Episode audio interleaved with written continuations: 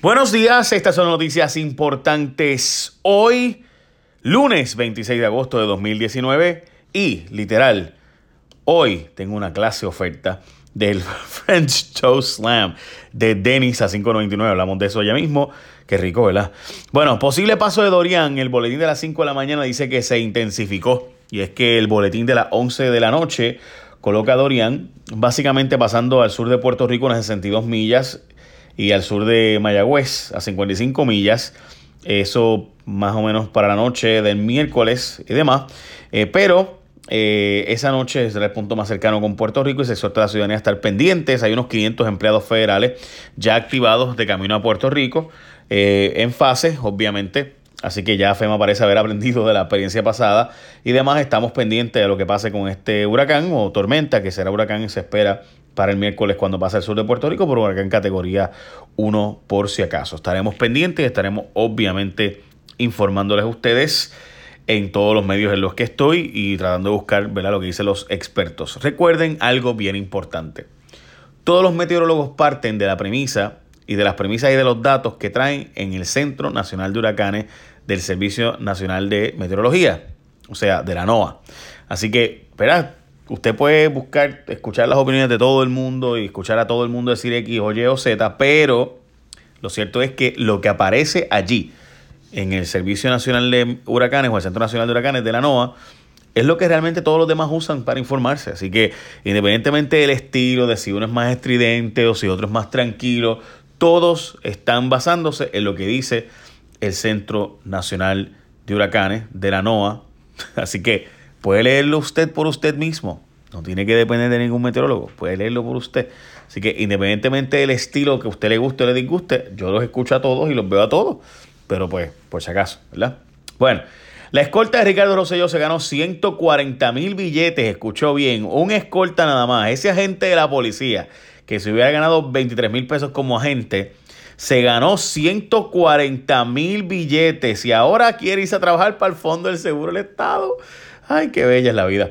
Y es que, pero antes de eso, tienes que salir bien temprano y no te da break para desayunar. La gente de Dennis te tiene una solución. Disfruta del French Toast Grand Slam por solo $5.99. Escuchaste bien. Tremendo desayuno por tremendo precio, ¿verdad? La oferta es válida, by the way, de lunes a viernes de 6 a 10 de la mañana. Así que cuando hay hambre, siempre hay Denis, que lo más cool que tiene Denis, que siempre hay desayuno, no importa la hora. Así que si quieres comer, eh, pero la oferta es de 6 a 10 de la mañana. De 6 a 10 de la mañana. Escuchaste bien. 5.99 el French Toast Grand Slam. ¡Boom! Suena rico. Sabe mejor, créanme. Eh, bueno, vamos a la próxima noticia. Lo que les decía de la escolta de Ricky. Pues resulta que este sujeto se ganó 140 mil billetes en el 2018 y este año se iba a ganar 120 mil billetes y by the way todavía está por allá hasta el 3 de septiembre. O sea, le queda una semana con el gobernador Rosselló fuera de Puerto Rico y la primera dama. Eh, y por si acaso se supone que regrese, pero ahora pidió ir al fondo del seguro del Estado. Es decir, que pidió irse en destaque al fondo. Típicamente cuando alguien se va a destacar un fondo es un premio. Eh, así que veremos a ver si se lo deniegan o si se lo autorizan y este sujeto termina siendo eh, el que esté allí en el Fondo de Seguro del Estado viviendo bien, porque en el fondo usted sabe que los sueldos son elevadísimos, así que veremos a ver si lo premian o no lo premian. De hecho, nombraron a Jorge Hernández Peña como jefe del negociado de lo que sería, bueno, era antes jefe de negociado del tránsito, ahora sería el de seguridad de Fortaleza en el distrito de la Fortaleza, así que veremos a ver.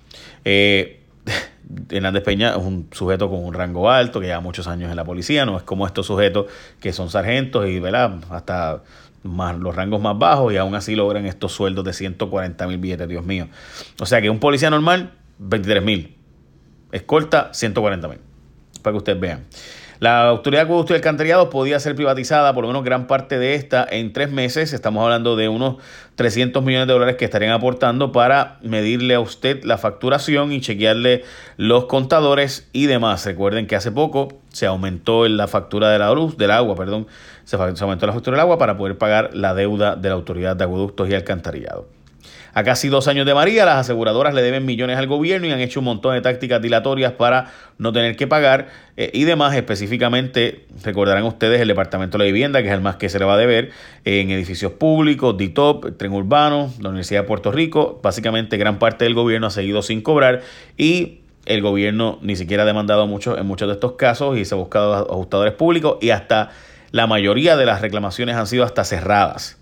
Y hay un artículo, lo más interesante, hoy al final del periódico El Nuevo Día, eh, de, donde citan básicamente a dos abogados que han tenido experiencia de todas las tácticas dilatorias que han tenido y, las alertas para no pagar. Por ejemplo, municipios que no han cobrado tampoco, una cosa absurda.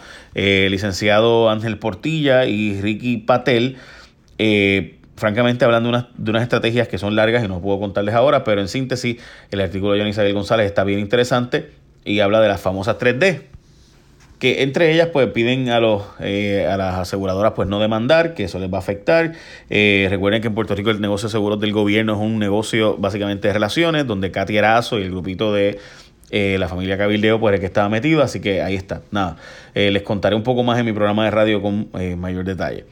El PNP está convocando una reunión sobre Pedro Pierluisi y el futuro político. Básicamente la gente de Pierluisi dice Pierluisi que no tiene nada que ver con esto, pero es su gente la que está convocando para reunirse con los que eran cercanos a Ricardo Rosselló a ver si endosan y empujan a Pedro Pierluisi como su candidato. Dice que no tiene nada que ver, pero ya ustedes saben.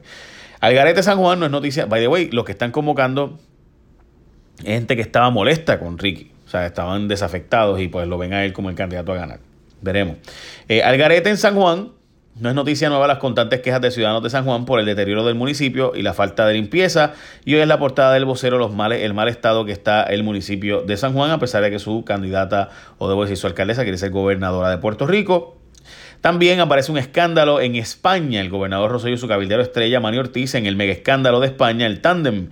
Eh, pues resulta ser que hay unas grabaciones de un sujeto que fue contratado por, entre otros, BBVA, el famoso banco, para eh, hacer unas investigaciones y trabajo sucio alegadamente, y entonces aparece, ser una, aparece en una grabación el asunto de Ricardo Rosselló y Manny Ortiz junto al empresario boricua Héctor Hoyos buscando hacer negocios de la deuda de Puerto Rico con un grupo chino utilizando a Paul Manafort. Paul Manafort era el director de campaña de Donald Trump y dice en estas grabaciones que ellos se ganarían medio millón de dólares por hacer unas gestiones en España relacionado con ese grupo de inversionistas chinos y el grupo que iba a comprar la deuda de Puerto Rico. Igualmente aparece Manny Ortiz haciendo negocios con un grupo de españoles o de, perdón, de guatemaltecos allá en España sobre unos barcos extraviados y demás. ¿A qué nivel es la influencia de Manny Ortiz sobre Paul Manafort? Francamente no lo sé, pero Paul Manafort está preso, dicho sea de paso, un convicto de un montón de fraude, delitos económicos, fue el director de la campaña de Donald Trump en un momento dado.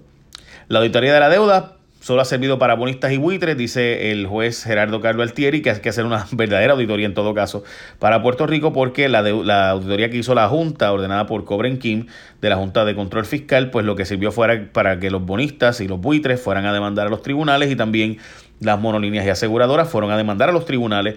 Eh, y qué bueno, pero ¿y, ¿y dónde está la parte de que Puerto Rico se ve beneficiado? Pues eso dependerá de que la gobernadora haga una auditoría de la deuda local o no la haga.